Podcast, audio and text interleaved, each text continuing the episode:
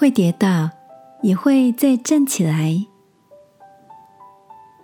晚安，好好睡，让天父的爱与祝福陪你入睡。朋友，晚安。今天的你心情好吗？还记得童年时候你是怎么玩耍的吗？是在家玩着扮家家酒，还是爬高爬低的躲猫猫？前阵子翻阅杂志时，看到一张令我印象深刻的照片。约莫幼稚园的孩子，眼神专注的拿着尖锐的锯子在削木头。而这篇文章正描述着丹麦的教育，鼓励孩子跌倒。丹麦人喜欢让孩子们从坐中学习，鼓励他们尽情的跑、跳。攀爬、躲藏，以及一些简单的木工。相较于塑胶玩具，森林就是孩子的游乐场。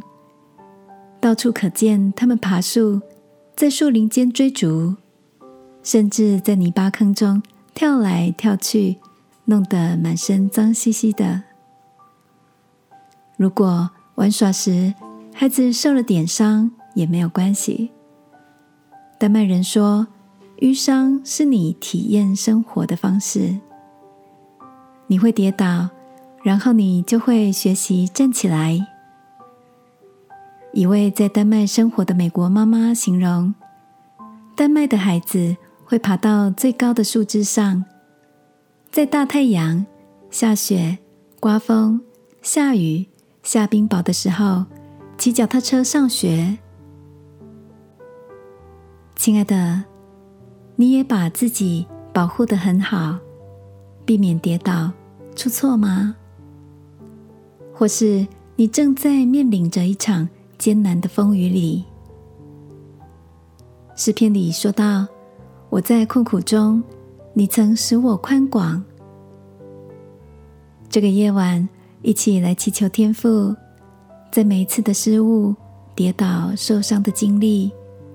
不会使我们丧志、惧怕，反而能扩张我们生命的宽度与韧度。亲爱的天父，求你帮助我有不害怕失败的勇气，愿意跨出舒适圈，勇敢的尝试，并在跌倒中学习如何站起来。祷告，奉耶稣基督的名。阿门。晚安，好好睡。祝福你，虽然跌倒，一次比一次更优雅而自信的起身。耶稣爱你，我也爱你。